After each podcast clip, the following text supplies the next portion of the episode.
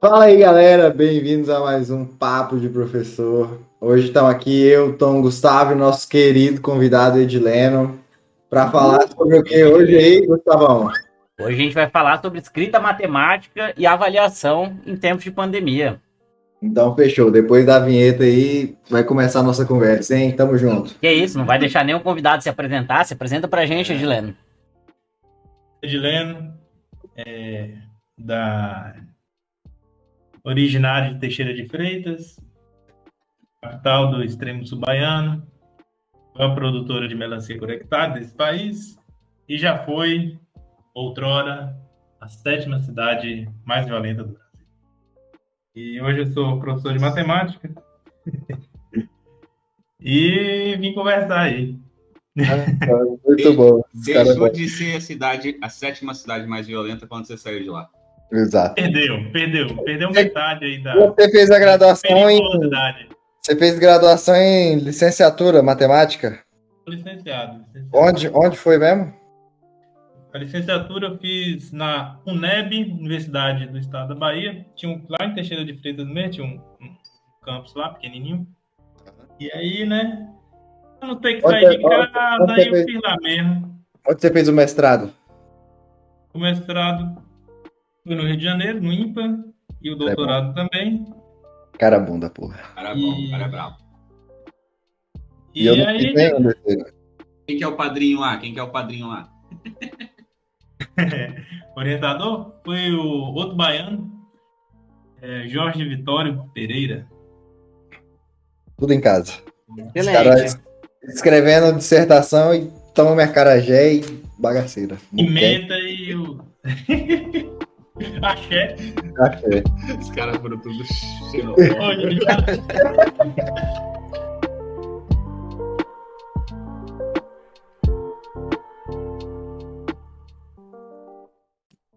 Bem, hoje a gente tem um convidado um tanto quanto diferente. A gente que trouxe aqui o pessoal mais voltado à educação matemática. Hoje a gente trouxe um professor ligado mais à parte da matemática pura e aplicada, que também é professor. Então vamos ver como é que é as experiências dele em tempos de pandemia. Acho que a primeira coisa que a gente tem para conversar aqui a respeito é a representação da matemática, né? Porque o diferencial da matemática em relação às outras disciplinas é que a gente tem toda uma simbologia, e essa simbologia é importante quando a gente vai ensinar. Então, o que, que vocês utilizaram para representar a matemática? Como vocês fazem prova, lista de exercício para disponibilizar para os alunos? Porque eu passo uma gambiarra do cacete para fazer essas coisas. O que, que vocês utilizam? Já foi direto na pauta, que acabar a conversa na hora, né? Não, cara. Deixa nem rolar o papo. É assim que a gente começa, vamos lá. Eu, eu utilizo, eu dou aula para os sextos e sétimos anos.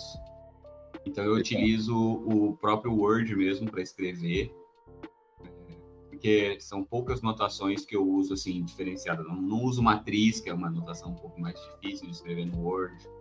Então eu acho que o Word supre ali as minhas necessidades. Então, o sistema de equações ali do Word, né? O esquema matemática sistema, dele. Isso. Alt igual, alt igual. Alt igual, isso mesmo. Aí depois, mas é, é, no primeiro bimestre da pandemia, ano passado, eu tive um problema com isso, porque eu usei esse alt igual e eu, ao invés, fui noob, e ao invés de eu salvar em PDF para mandar para impressão, eu mandei em Word mesmo. Aí, na hora que eles foram imprimir no computador da escola, a, a equipe é, pedagógica, eles abriram e estava desconfigurado o texto e talvez por falta de experiência com leitura matemática mesmo, mandou daquele jeito. E aí só depois de 15 dias que eu recebi as atividades dos alunos, tudo Nossa. as contas lá, que eles nem sabiam que era, porque a anotação estava toda torta, então aí depois eu comecei a salvar, salvar tudo no PDF. O do Word, quando eu vou trabalhar com coisa mais simples, quando é potência, equação do primeiro grau, coisa que a escrita dá menos trabalho.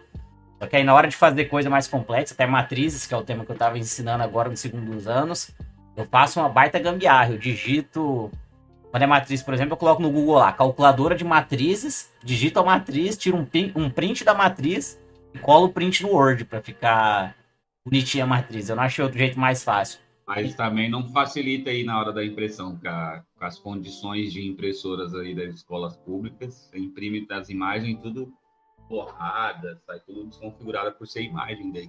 É isso, é, não tem tanto problema, porque a imagem fica com fundo branco, quando você cola no Word, nem parece que é uma imagem, fica parecendo que é só uma matriz, né? Quando você salva em PDF o documento, se você olha no documento do Word, já para ver que você colocou uma imagem, mas no PDF parece que só tem uma, uma matriz ali mesmo, mas pode ser que essa seja a origem do problema de, de impressão mesmo. Mas eu não sei, por exemplo, como que eu faço para escrever uma matriz de um jeito mais simples. Como é que você faz, Edileno?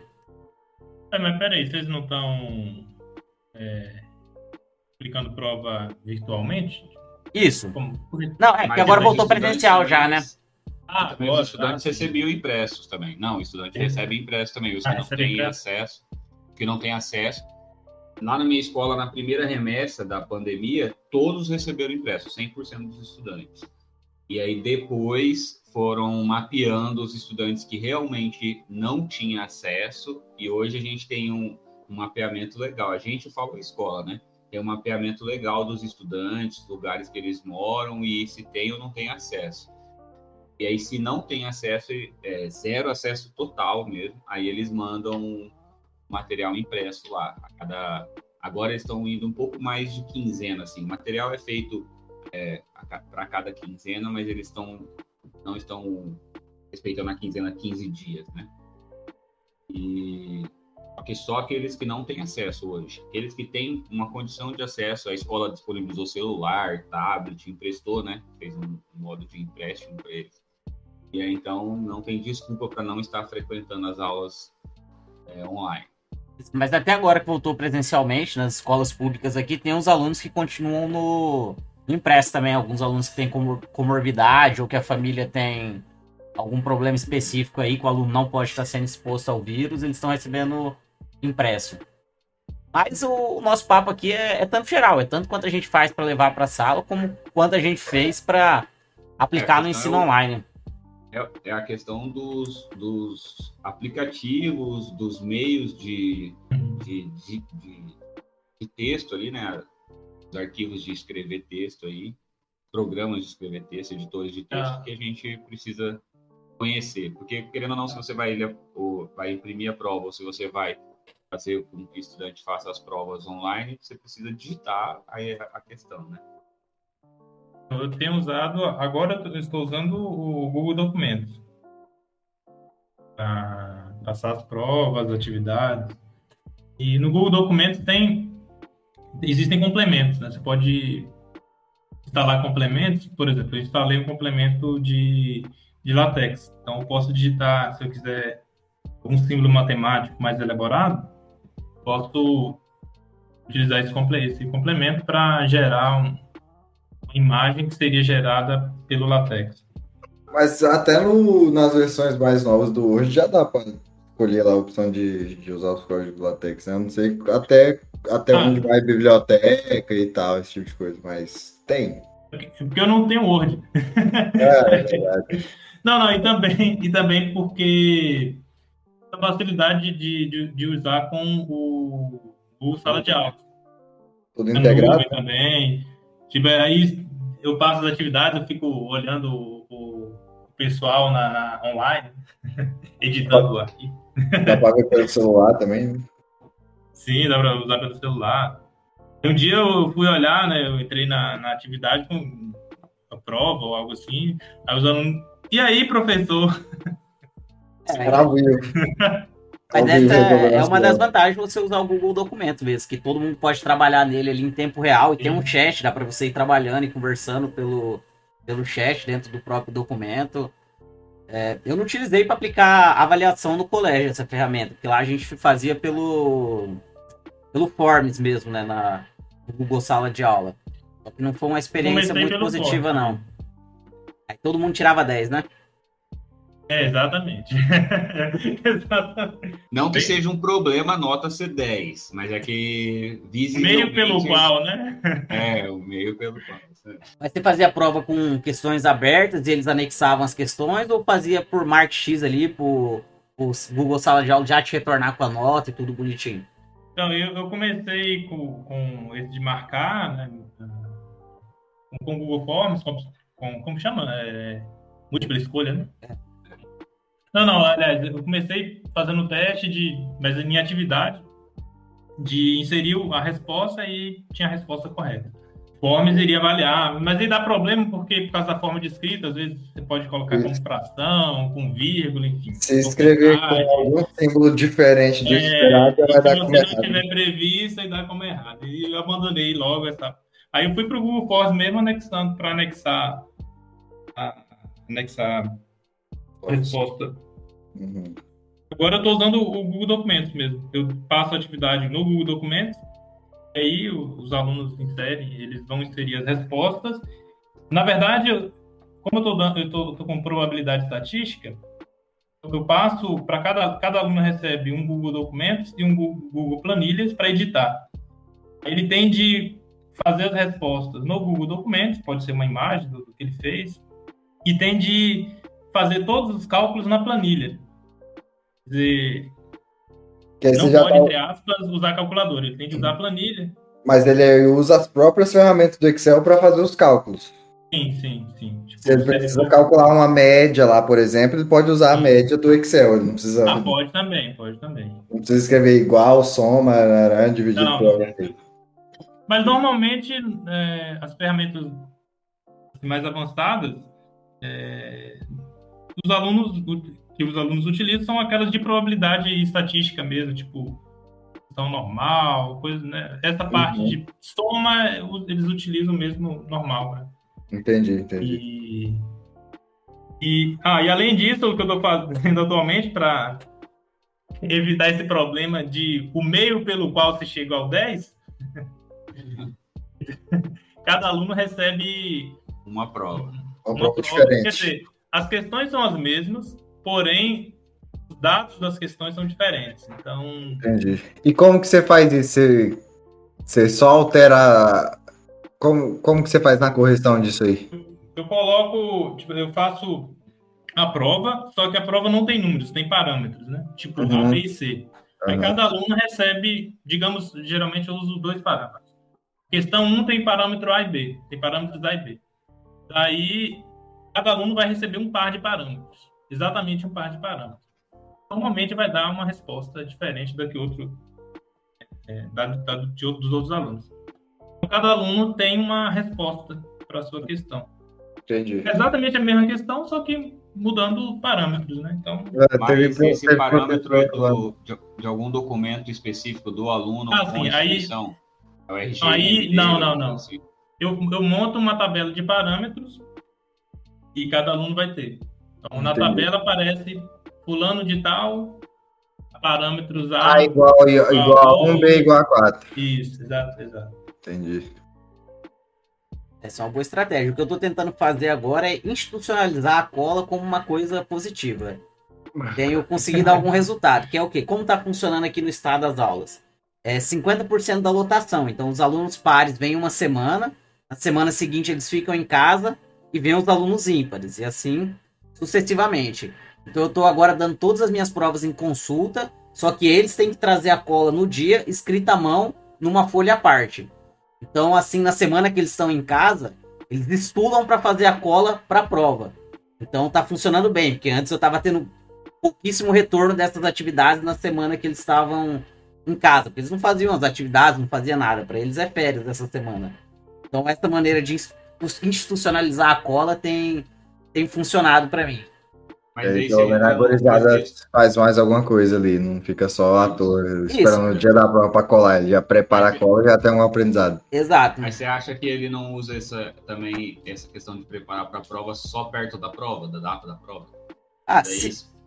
Sim, sim, mas. O processo avaliativo acabou já os, os afazeres do estudante nessa semana que ele não está na. Isso é, mas eles recebem as atividades normalmente para a semana que está em casa. Esse momento de fazer a cola para a prova, ele vai fazer quando ele quiser, não é a atividade da semana. Ele tem sempre a atividade da semana, mas aí eu não tenho como estar tá obrigando o aluno a fazer. Mas pelo menos desse meio, em algum momento, ele está fazendo alguma coisa, que é o retorno que eu tenho, tenho tido.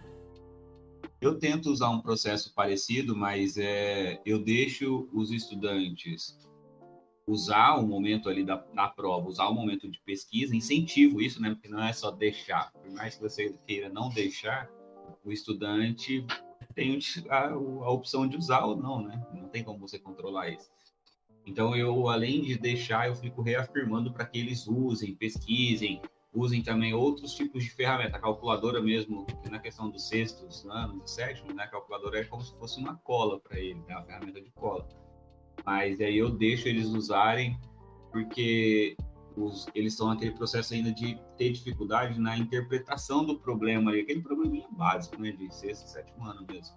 De múltiplos, divisores, frações agora.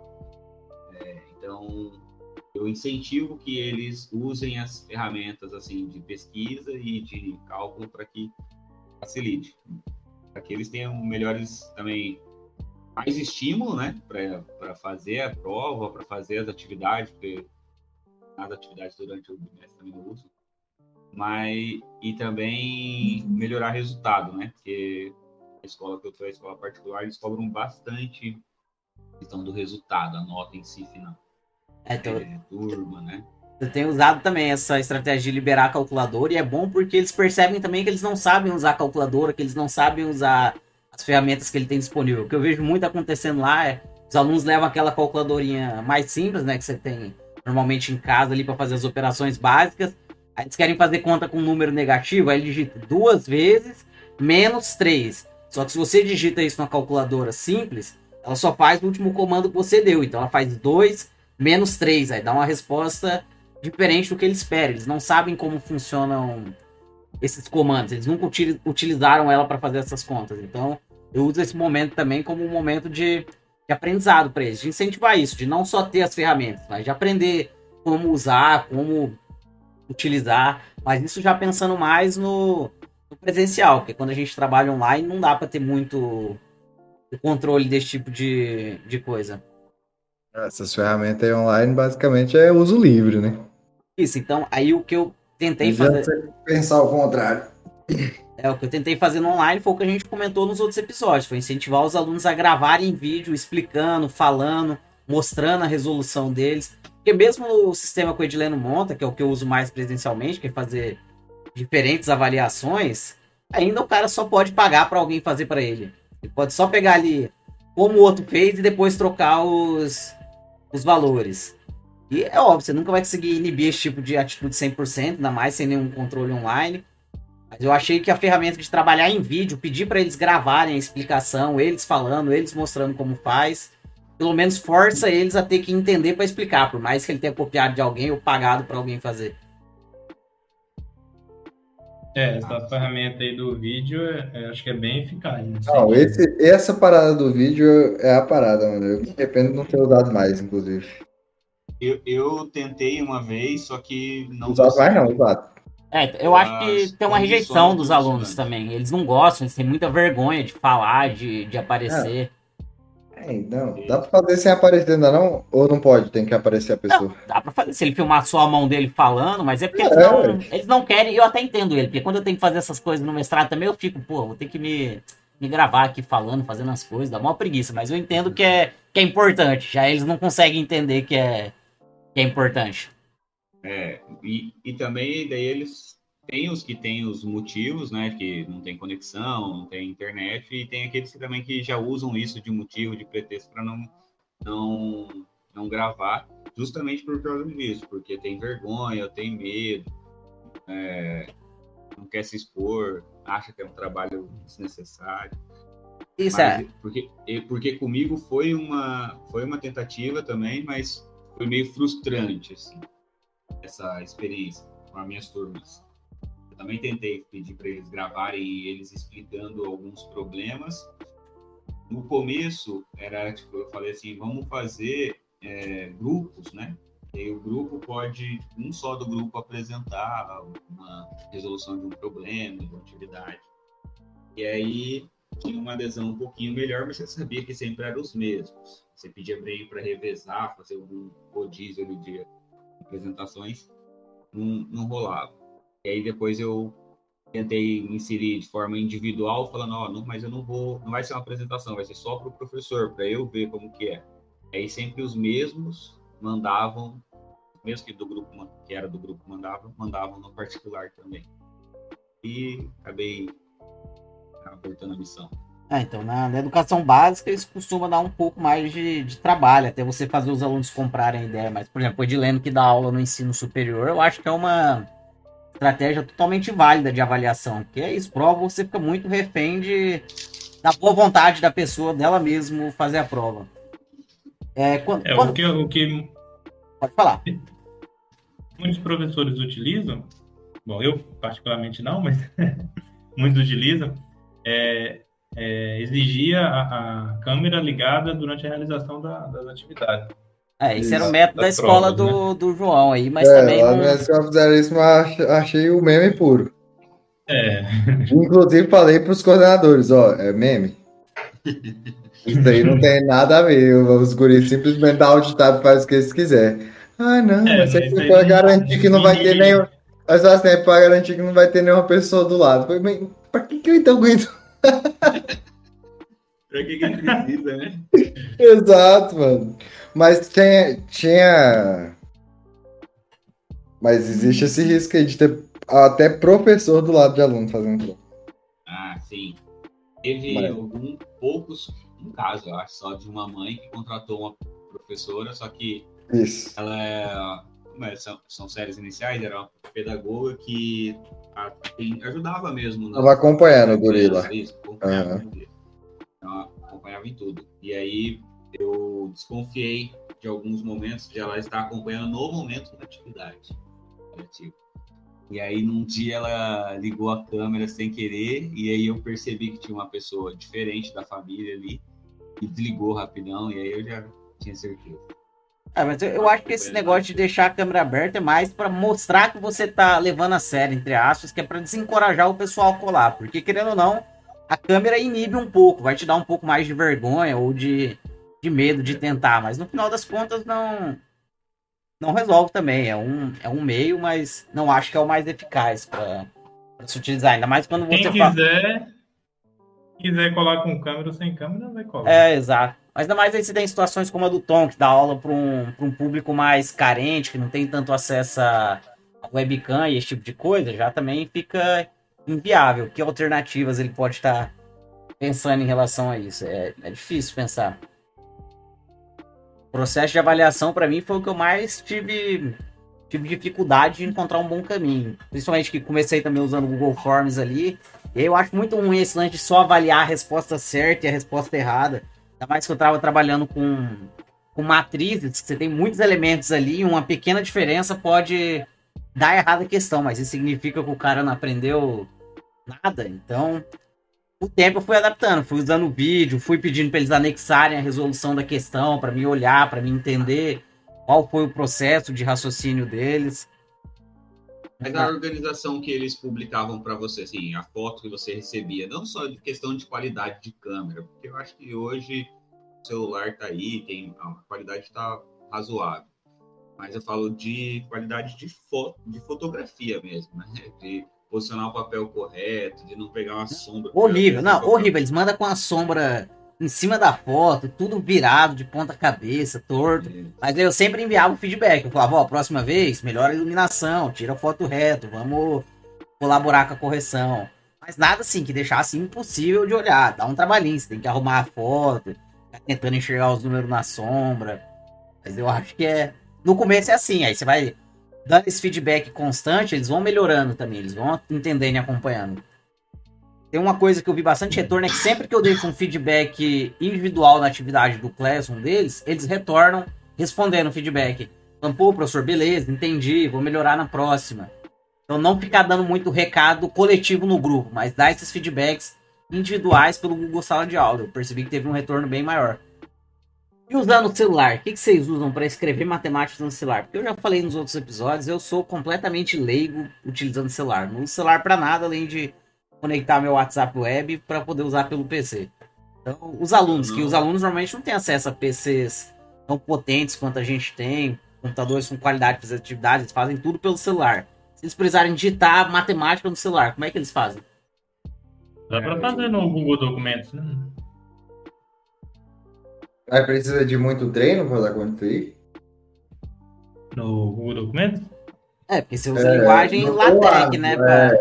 É. Ah, não, não, não. É. Não, tem os recursos mais simples do próprio. Mas nem sempre vai precisar digitar, né? Igual hoje, né? Falou que usava. Sim, você pode tirar uma foto. Né? É, eu acho que. Normalmente os alunos tiram foto. Exato. Eu também Escreve, tira foto. parada é de fotos, sempre foto. Agora, o que eu exijo muito é o uso de planilha. É, plan- também dá para usar no celular. é, mas planilha do Excel no celular é, é É ruimzinho de abrir, hein? Eu Eu já acho, usar, hein? Mas Não, mas é, dá. E muitos alunos usam no celular. é usável. É No caso, eu uso o Google Planilhas. Ah, pode ser porque. que- O que eu tinha usado também, e o que eu tinha usado, eu usei um pouco no- no- nos últimos meses, é programar scripts na, no Google Planilhas para fazer tipo joguinhos para os alunos Só que aí começou a dar muito trabalho, eu acabei parando, mas talvez mais tarde. eu- Isso que eu ia falar, caralho, eu já tava no jogo, tava focado, hein? É tipo assim, o, O aluno clicava no botão, aí o programa. Tinha, tinha- tem a questão, no próprio Google Planilhas aparece a questão, que depende de, digamos, três dados.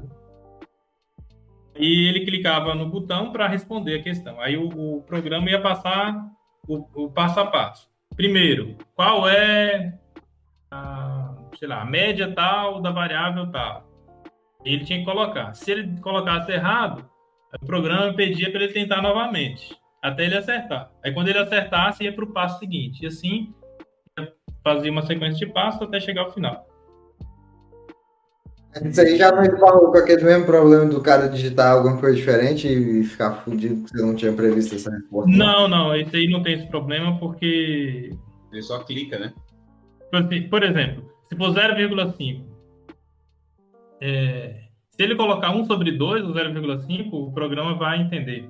Entendi. Porque aí você tá dando entrada num dado da tabela lá e o próprio Excel Sim, já tem o o Já domínio aí. Isso. Entendi. Isso, não, mas isso aí tá bem inviável pra educação básica, hein? Porque É, o professor não. tem tempo. Isso aí pra fazer um curso de seis meses aí dá até pra fazer, mas igual você falou, mesmo assim dá trabalho. Você tem Trabalho. que fazer. Eu acho que se começar no semestre anterior a programar dos próximos, dá dá pra dar. É, ou você tem que ter uma, uma- igual o Gustavo falou, tem que ter mais horas de planejamento. que- Nossa, é, dar um Não, trampo mas aí, é, né? seria Não, muito. dá, dá um trampo. Eu acho que o ideal seria ter um lugar, já falei isso, eu acho que no outro programa, para armazenar esse tipo de coisa. Porque alguém já fez, você deixa disponível lá e depois eu posso acessar, utilizar nas minhas aulas. Eu sinto falta de ter, pelo menos eu desconheço, não sei se não existe, não tô dizendo que não existe, mas eu não conheço um banco de dados para atividades de matemática. Você pode acessar lá e você posta seus planos de aula, você pode acessar planos de aula de outros Tem, um, tem uns sites que tem bastante coisa, principalmente de ensino fundamental. Isso. Tem uns sites que tem plano de aula pronto já, com metodologia ativa, ou então um bagulho mais expositivo mesmo. É, qual às vezes é de, é de outro professor. Não, é funciona no Google, esses trem aí. Mas tem uns sites que, que é bom. Um que eu gosto é o não, portal não. da matemática, do próprio IMPA.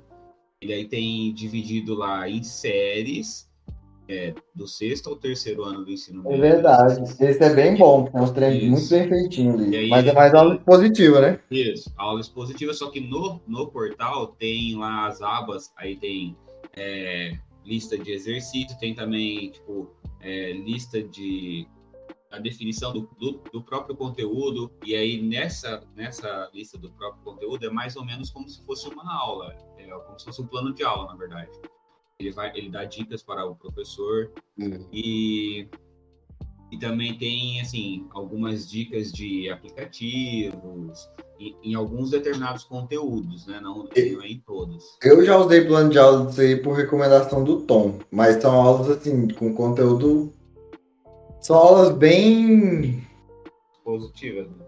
É, são, são, são, são, são. Mas, tipo assim, ó, eu, eu vejo uma diferença. Tipo, eu dando aula em ensino médio cursinho agora, eu vejo uma diferença bem grande das aulas de ensino médio dessa, tipo, de escola particular, focada em aprovação, e uma aula de matemática que o Edileno daria, por exemplo. Que é de matemática, matemática Sim, sim. que vai falar das propriedades e porque eu vejo a aula de cursinho muito mais focada em, em partes do conteúdo importantes para a resolução do problema, macete, resolução de problema por si só, de problema de vestibular e tal, Enem. Então, é bom pelo conteúdo, mas eu não. Quando eu usei, eu não usei exatamente aquela aula, tá ligado? Mas também tem lista de exercício boas, porque daí são.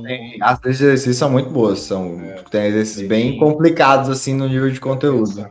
E- Até coisa mais complicada do que questão de vestibular, assim. Porque daí É, nas o provas mais... próprio BMAP também, né? Tem, Isso, que é o BMAP é uma prova de matemática muito mais difícil que muito vestibular e Enem, assim. Só que, é um- é, só que também são provas que dá para resolver com macete. Você pode pegar uma questão daquela e só aplicar um macete, principalmente na contagem, né? Isso, isso. O que eu digo é que, tipo assim, eu já quis pegar uma lista daquela de exercícios pra passar pra minha turma, mas eu não achei que seria. Ah. Entendeu? Eu achei que talvez uma lista de exercícios de vestibular fosse mais interessante. Porque aí você vê tipo, problemas que são mais comuns e tal. Ali na da UBMAP tem uns trem assim meio de transcender a, a mente. a- problema de, de Olimpíada da Matemática. É, é. É bacana, não. Mas é bom, é uma- tem bastante coisa ok, tem bastante coisa que sai do básico, bastante assim. Mas eu gostei da, da, desse portal da. Então, porque assim, eu quando procuro no Google esse tipo de plataforma, eu não encontro com essa facilidade que vocês estão falando. Sei lá, eu encontro assim, no Brasil Escola, um material ensinando, mas não- ali não é um, um lugar, É, não, um mas é local um de material- acervo. De Não, mas professores e- postarem. É isso que. Isso, eu acho lá, esse site, assim, por exemplo, eu acho que tem ali o conteúdo, tá ligado? Vai ter o conteúdo, aí tem uns dois exemplos, uma questãozinha lá pra você marcar a correta, um teste de, de, de, de conhecimento com as quatro questõezinhas. Não sei se o Brasil Escola é exatamente isso. É, mas a maioria é. Esses sites do, do mesmo modelo são esse tipo mesmo. Isso, isso. Mas é o que você falou. Eu não acho que tem coisas assim, muito de condução de aula. Tem ali mais um material didático. tá Isso, tá. Eu queria descobrir esse tipo de local e principalmente porque quando eu encontro, normalmente é, ou é site é pago, ou é aquele site você tem que fazer cadastro para ter acesso, aí você faz um milhão de cadastros, você nunca consegue acesso ao que você queria, que era ver ali o material, ver como é que é. É foda. Que é a aula. não. Eu acho que a gente também não tem que ter todas as ideias, saber fazer todas as aulas. Tem gente fazendo coisa legal por aí, a gente pode se inspirar no modelo, pode copiar, Ficar pode trazer. reinventando a roda, não. Exato. Então, acho que talvez você até ter esse contato com os próprios professores da sua escola mesmo. Acho que não é uma isso, cara, que- ó, uma coisa que eu aprendi muito foi ouvir dica de professores mais antigos, tá ligado? Mais experientes e procurar, tipo, ah, tem tal conteúdo. Ok, é óbvio que eu sei o conteúdo, já estudei no ensino médio, estudei na graduação. Mas, tipo, quando você vai dar aula, você vai dar aquela revisada, você vai imaginar a ordem das coisas que você vai falar, você vai imaginar o que, que você vai pôr no quadro, ou você vai preparar o material, se isso for tudo online, né? Tem um, um certo Os exemplos também. É isso, quais os exemplos que eu vou usar, porque tem exemplo que é bom pra você passar logo depois do conceito. Tem coisa que já é mais complicada, que você vai passar ali já pro final, né? Como explicar alguns. Exato. Como, como que você vai explicar isso? O que, que você vai chamar atenção nesse exemplo? Alguma dica que você pode dar? Então, tipo assim, você tem que dar uma preparada na aula antes. Eu nem lembro mais porque que eu tava falando isso. Imagina, Tá, tá falando de conversar com os outros professores. Isso, e os outros professores sempre dão dicas muito boas, tá ligado? Em relação a essas coisas. Principalmente que eles Como já deram organiza. essas aulas várias, várias vezes, eles entenderam as nuances importantes, que é coisa que a gente percebe na, na nossa prática, mas aí a experiência. Exato. E toda vez que eu vou dar aula de um conteúdo que eu nunca dei aula, por exemplo, é um- uma ansiedade da porra. Eu vou e vejo, eu gosto muito de ver, tipo, videoaula desses professor grande assim no YouTube. Porque o cara já tem experiência, esses caras já tem muitos anos de aula além do canal do YouTube. Eu já tenho muita experiência com o canal. Você vai meio que filtrando, conhecendo uns, uns caras que você gosta ou não, né? E é muito bom, tipo, pra ver a organização do quadro, como que o cara fala, tá ligado? Como trazer clareza para aquilo. Porque às vezes você pode dar uma aula gigantesca que não vai fazer o aluno entender tanto. Ou você vai dar uma aula mais curta que vai ensinar as coisas importantes que o cara vai precisar, tá ligado?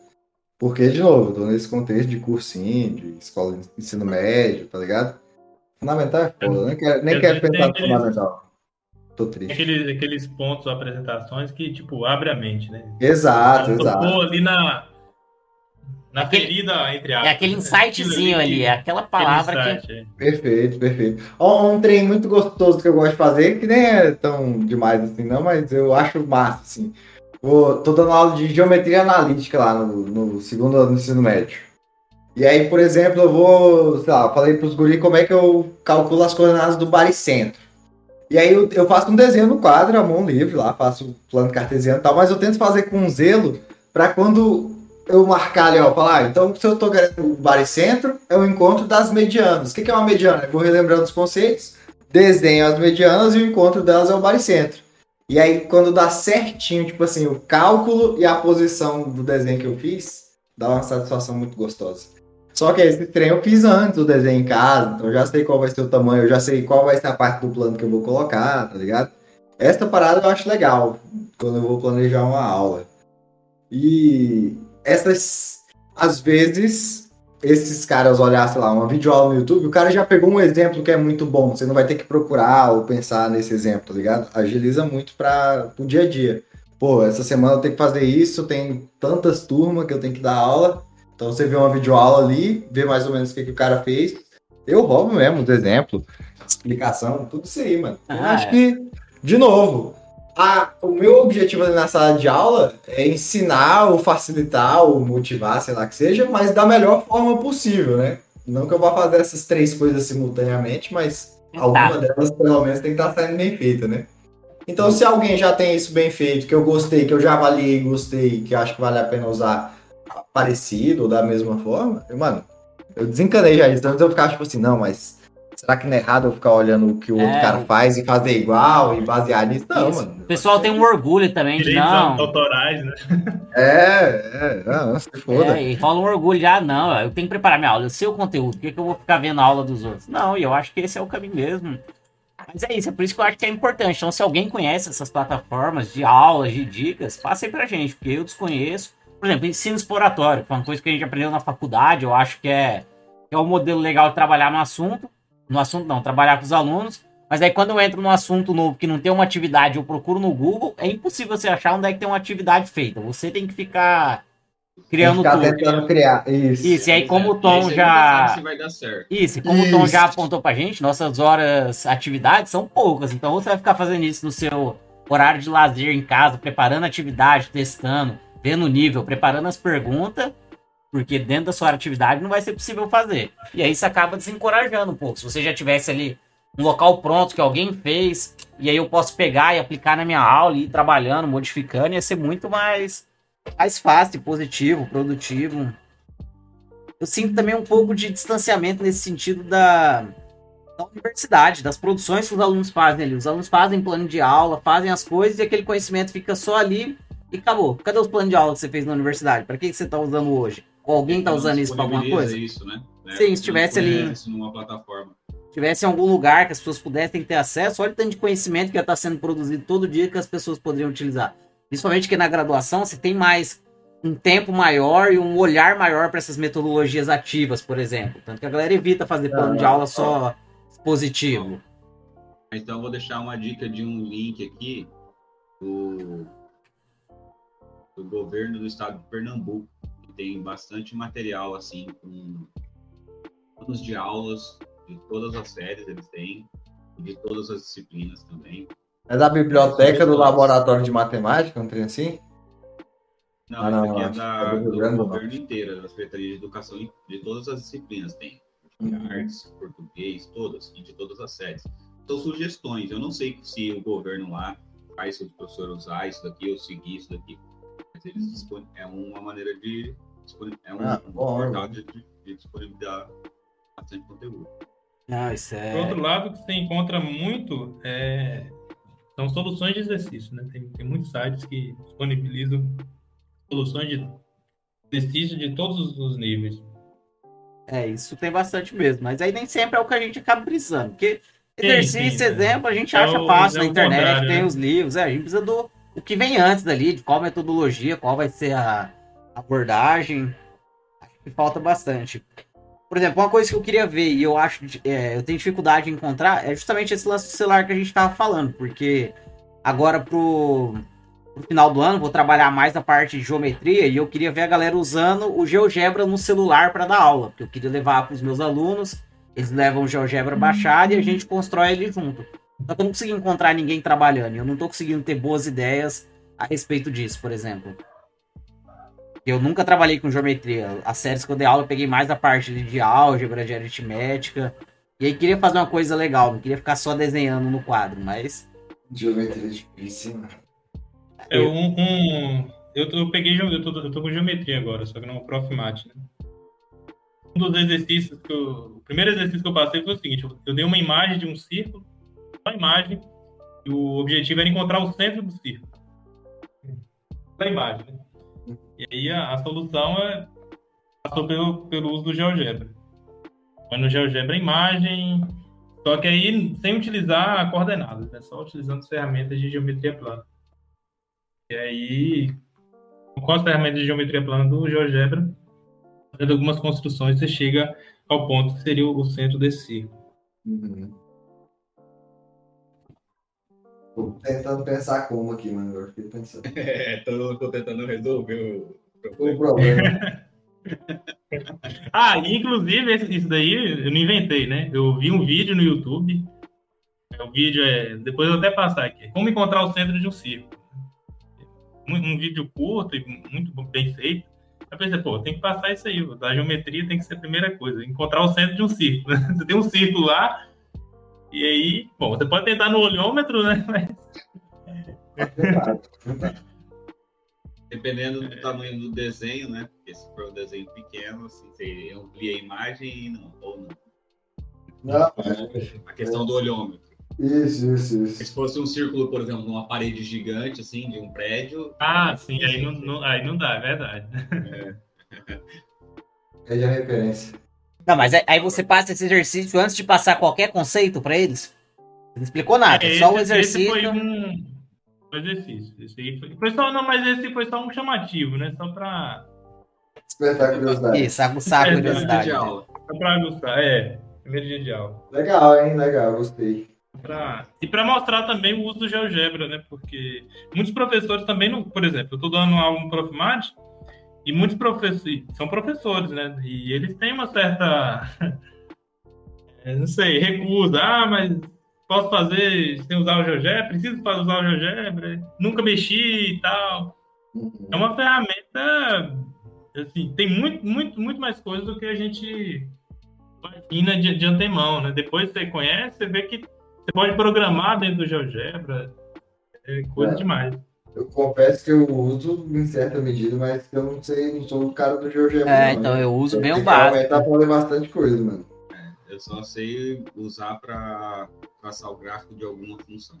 É, esse é o meu maior uso, na verdade. É. Eu o Canudo usou para dar uma regência sobre retas paralelas cortadas por uma transversal no, É verdade. no ensino médio, lá na escola Celso Era no Lima. primeiro ano, né? Exato. Não, mas é então, dá para explorar. E eu, eu queria explorar ele no, no celular, porque eu acho que aí fica fácil para os alunos Sim. trabalharem também. Não fica só você na aula, agora já pensando no presencial, você ele transmitir na tela e mexendo.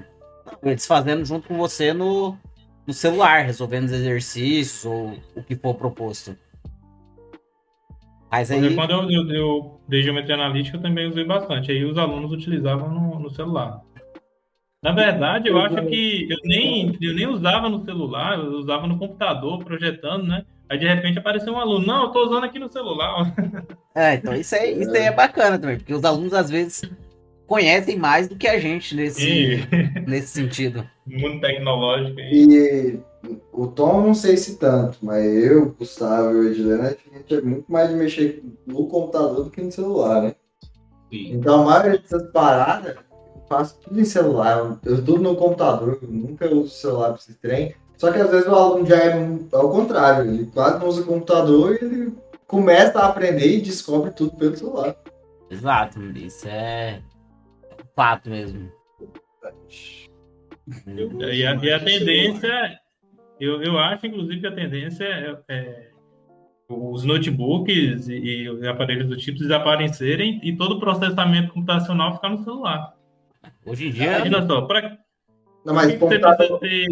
de mesa, seu desktopzão, você acha que some também?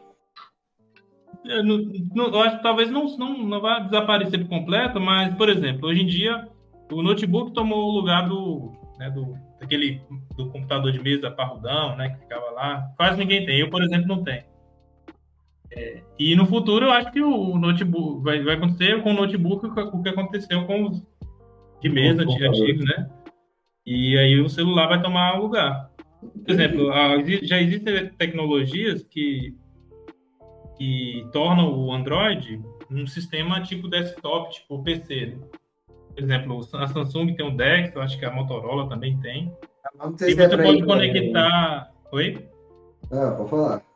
E você pode conectar a um, a um, monitor. Ah, você, você tem um celular, você pode conectar, conectar um monitor e utilizar o, o modo tipo desktop do Android. E aí você vai utilizar como, como se fosse um Windows, um Windows, né, numa tela maior. Então você não precisa mais de um notebook. Não, é se você é tem seu celular. A maioria, maioria não, tá? Foi, que é isso aqui eu inventando dado. Mas muita gente usa notebook que é às vezes com capacidade inferior de um iPhone, não, um, iPhone não, um smartphone de, sei lá, mil e poucos reais, tá ligado? Sim. E o notebook custa muito mais que isso, e é um, uma merda. Pra aguentar o Windows ainda, que é muito mais pesado que o Android. Ah, mas é exato, é porque é isso que a gente falou, acho que os, os celulares vêm para substituir os notebooks nesse sentido de você que trabalha em trânsito, que viaja para estar tá fazendo suas atividades. Eu acho que ele não substitui o PC de mesa, porque o PC de mesa consegue um processamento ah, muito mais é, robusto. Um... Então é para quem. É, para usos específicos, com certeza não. Isso. Mas eu acho que, por exemplo, é, no campo. geralzão, né? É. Ficar o celular. O uso mais popular, eu acho. O uso popular, sem grande é. assim, de Aí, pensando gráfico, no nosso caso de professor. Hoje em, dia, hoje em dia, as famílias não ficam mais querendo ter um computador em casa. Tá Era, na minha infância tinha essa preocupação Sim. de ter um computador. Mas hoje em dia não existe mais. Aliás, o, o, computador era tipo um cantinho sagrado, né? Computador, é. computador de mesa lá. E não pode Dependendo, não pode fazer isso e aquilo ali. Acho que vocês não conheceram aquelas capas que colocavam, né? Ah, claro que sim, clássico. Justamente lá, os monitorzão de tubo e lançavam é. uma telinha na frente ali, que eles criaram para não danificar tanto as vistas. É verdade. Não, mas nesse sentido. Essa transformação afeta bastante a gente. Porque, por exemplo, hoje você não precisa ficar mais levando um notebook para a escola. Você consegue fazer pelo celular essas coisas. Você quer fazer uma chamada ah, online, é. você faz pelo celular. Você quer levar não, um slide, dependendo do, tipo, slide, é. dependendo do tipo de projetor, você consegue levar no celular facilmente. Tem até celular com projetor, inclusive. Exato. Não sei se é muito funcional, mas que tem, tem, é uma tecnologia que pode evoluir. É absolutamente duvidosa. Isso aí foi um, um, trem que inventaram que não deu certo e abandonaram rápido ainda, graças a Deus. Ah, o projetor de celular? É, eu acho que num dia que tiver com uma qualidade minimamente decente. Pô, eu acho que o Lino tinha, né? O Lino tinha, o Lino tinha. Mas não era bom, mano, não era bom. Era pra ficar com resolução boa, tinha que ficar pequeno dentro de uma sala de aula, aquilo ali some. Mas não precisa de uma resolução boa, tem que dar pra enxergar o slide. Não. Dependendo do que você vai fazer, né? É, não sei. É, mas eu acho que o celular ainda não tem capacidade para. A luminosidade era ruim. Para uma aula. É. Porque a sala de aula geralmente é bem iluminada, assim, né? De... É, nesse sentido é ruim. Até... E aí, Exato. Também você dando aula à noite, que você pode deixar tudo breu, aí de é, dia fica sempre meio, meio encoberto pela, até pela luz da janela. Mas é uma, uma ferramenta que quebra bastante galho, né? Igual o Gustavo estava falando.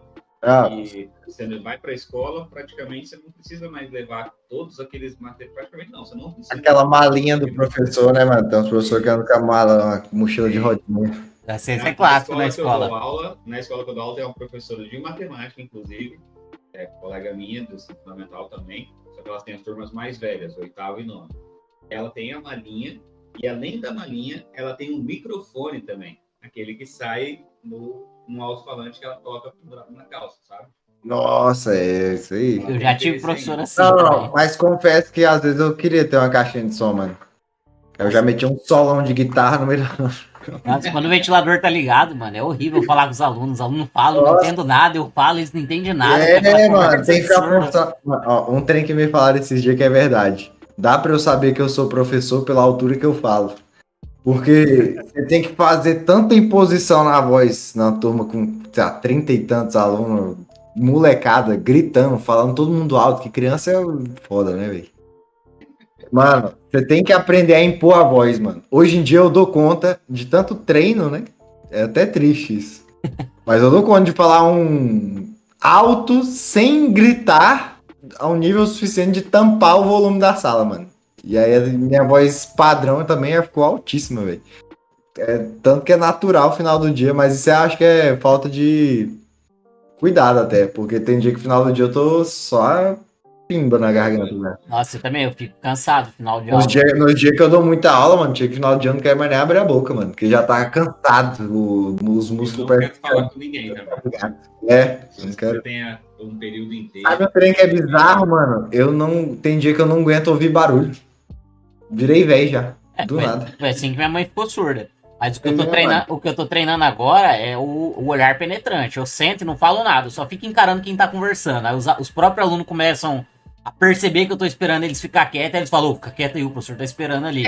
Aí tá, tá resolvendo. Eu Exato. acho, fácil, eu acho fácil quando é dia de prova, e isso aconteceu hoje, inclusive. Aí eu falo assim, ó, então vocês vão ficar de gritaria, eu vou só segurar a prova aqui. Quando é o horário da prova acabar, eu vou recolher tudo. E aí vocês estão perdendo o tempo de vocês. Clássico, né? E aí eu fico calado assim. Aí a gurizada começa a ficar em choque, os que querem fazer a prova logo, e começa. Oh, cala a boca! Acho bom que o Edilene não tá entendendo nada desse papo aqui, porque ele só dá aula pra adulto, então ele não tem que lidar com esse tipo de coisa. Ô, Edilene, que bom, hein, mano. Eu fico muito feliz que você tem que dar aula pra criança, mano. É. Eu fico feliz pela vida que você tem até. Eu, é, eu tenho até um pouco de desejo de ter essa vida. Eu também, mano. Inclusive, Mas também tem que falar alto no. Mesmo que se os alunos são um pouco mais Mas, velho, velho, tem que às vezes chamar também, né? Até pra. Senão o povo dorme. Mas é, é melhor o aluno dormindo do que bagunçando, hein? oh, é, Edilene. Eu- Tem trem que é foda, é os dias que eu saio da escola achando que eu fui contratado só pra controlar as massas, mano. Tá ligado? Parece que eu, é, é, parece que eu sou, sei lá, sou o inspetor da escola que eu tenho que dominar o, a massa ali. É, mas a gente reclama, a gente dá aula aí pra no máximo uns 40 alunos. O Edilene, dependendo da turma que ele pegar, tem uns 60, 70 alunos numa sala. É mais de É boa. verdade. Mas Ah, aluno autônomo, né? Mais autônomo, assim. É, não é, é 40 crianças, né? Tem uma experiência que. Uma, uma experiência, não, um relato que eu já ouvi é, de uma prova do Edileno na universidade. Era uma prova de cálculo 1 ou 2. E ele entregou a prova para a turma, e aí ele deixava a turma trocar informação entre eles ali para resolver a prova. E os alunos, eu acho isso um proveitoso para troca de informação e para também aprender, porque às vezes, tipo assim, quando você vai conversar com um colega de sala, o jeito que ele te explica é mais, é mais rápido que o professor ali que está três, quatro aulas ali. Aí é muito bom. Eu gosto de atividade em grupo. Prova eu não posso fazer assim, onde eu trabalho, não, sem condições. Mas eu gosto de atividade em grupo justamente por causa disso aí. Tem muita galera que tá com dificuldade, às vezes nem faz, porque, ah, não sei, não, não sou de exatas, tá ligado? Só que aí você senta ali com um colega do lado, aí você fala assim, ó, ajuda o seu colega, não vai ficar dando a resposta. Ajuda ele, explica. Se você sabe fazer uma questão, explica o que, que você fez, tá ligado? E aí eles te explicam, assim, às vezes chega assim, ah, professor, eu tava com dúvida ali, mas o fulano já me explicou, tá ligado? Então isso é le- realmente legal, por isso que você tá falando mesmo. A linguagem é mais próxima, eles vão falar do jeito que eles entenderam, tá ligado? Porque às vezes o aluno não precisa ter entendido o conceito todo, todas as propriedades. Se chega o amigo dele e fala, ó, quando for isso aqui, você tem que trocar o sinal e parar, parar, pronto. O aluno vai entender e vai dar conta de fazer o resto. E aí, com o tempo, ele vai amadurecer essa ideia e, entender com mais profundidade, tá ligado? Hoje mesmo, numa sala de aula, eu tinha um exercício que era. falava sobre múltiplos de 5. Só que o exercício não era sobre isso, era um exercício de probabilidade, era para o sexto ano. Tinha algumas cartas disponíveis assim, e eram 10 cartas, e algumas delas, todas elas eram numeradas, né? E algumas delas eram múltiplos de 5. Eu perguntava quais e quantas. E aí, só que os alunos viram questão de múltiplo no bimestre passado, né? E aí eu perguntei na sala, antes de falar quais são os múltiplos de 5, o que, que é múltiplo de 5? Aí um estudante falou assim, é que é de 5 em 5. Isso. Aí ah, o resto da sala inteira entendeu isso.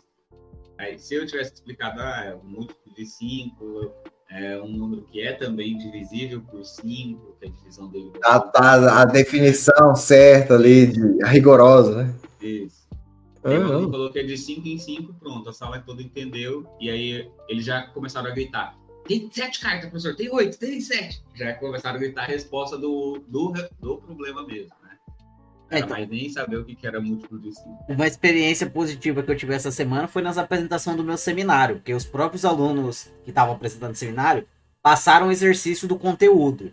E aí os colegas tinham que fazer. E aí quando os colegas apareciam dúvida, em vez de ficar com vergonha de perguntar, eles perguntavam de sacanagem para fazer o colega que estava apresentando o seminário ter que explicar para eles. E aí eles iam lá e explicava e conseguia comunicar de um jeito que os colegas entendiam. Então, esse momento foi um momento que eu senti assim que funcionou bem essa dinâmica dos próprios alunos explicando para os alunos. É, e eu já relatei aí no programa passado, quando eu estava dando aula para o ensino médio, mas eu fiz uma dinâmica assim. Eu, eu fiz os estudantes apresentam. Eles estavam comentando, primeiro foi assim, estavam comentando que eles iam ter uma apresentação é, de um trabalho de uma outra disciplina. E estavam todos nervosos na sala. E aí, tipo, ó, ninguém pergunta pro meu grupo, hein? Não sei o que, não sei o que. Aqueles combinados que eles faziam. E aí eu dei uma dica para eles ali, para aquele momento da apresentação. Era, ah, não, ao invés de você falar para ele não perguntar, dá uma pergunta pronta para ele. Fala, ó, pergunta isso daí lá na hora. E você vai se sentir mais confiante, você vai apresentar de boa o que você sabe. E aí eu É basicamente o que a gente faz, inclusive, né? isso. Aí eu falei para eles isso e falei, agora vou fazer um trabalho assim. E aí foi super legal, tipo, os alunos já vinham para perguntar, ah, por que, que você usou a variável X? Nada disso. Ah, pode usar a variável Y, daí era a função, né, primeiro grau. E aí eles, tipo assim, se entendiam na sala, assim, era legal isso. Edilene, você nunca Demais. pensou em dar um seminário aí no nível superior, não? Botar os alunos para estudar e apresentar? É metodologia que eu tô investindo agora minha, minhas cartas. Eu pensei mesmo, eh, agora que eu tô com probabilidade estatística, ah, eu tive a ideia de seria passar como última avaliação uma pesquisa estatística, mas mas aí seria presencial, né? Online, acho que não. Como seria uma pesquisa, então que não- Eles podem, eles, podem, bem. eles podem fazer a pesquisa online aí vi- via Google Forms e gravar em vídeo e apresentar a pesquisa em vídeo. Quais foram os resultados tá. e todos os cálculos aí que dá pra fazer. Que- Tá eu, mesmo, hein? eu- eu acho que no online, que é- é esse online. lance de vídeo é o que, é o que rola. Sim. E no online também acho legal a questão de pesquisa, porque ele pode fazer uma pesquisa com um público, com um público maior. Ele pode criar um. Pesquisa. disponibilizar o Online, para né? os É, ele, não- ele não precisa ficar dando uma de fragmentado, que é o que todo mundo faz quando a pesquisa é presencialmente. Você cria sete personalidades, responde o questionário sete vezes, monta a sua pesquisa. Porque se é online, você cria um forms ali, posta no Facebook, no Instagram e pronto, já consegue um monte de resposta. Isso. Dá menos trabalho que você tem que É, ir presencialmente verdade. levando pros outros responder, porque ninguém faz isso, convenhamos. Só quando é criancinha, assim, faz só com os vizinhos da rua. Não, mas acho que nem assim, não é possível que alguém faz isso de verdade. Não, eu Ah, já eu fiz. lembro, assim, já de fiz. momentos que eu já fiz também. Eu não, eu era uma Eu ia- criança com vergonha, não queria perturbar os outros, não. Não, eu também geralmente não, mas já fiz, entendeu? Eu já ia perguntar pro vizinho sempre que a professora de arte perguntou qual que é a receita que o bolo você mais faz.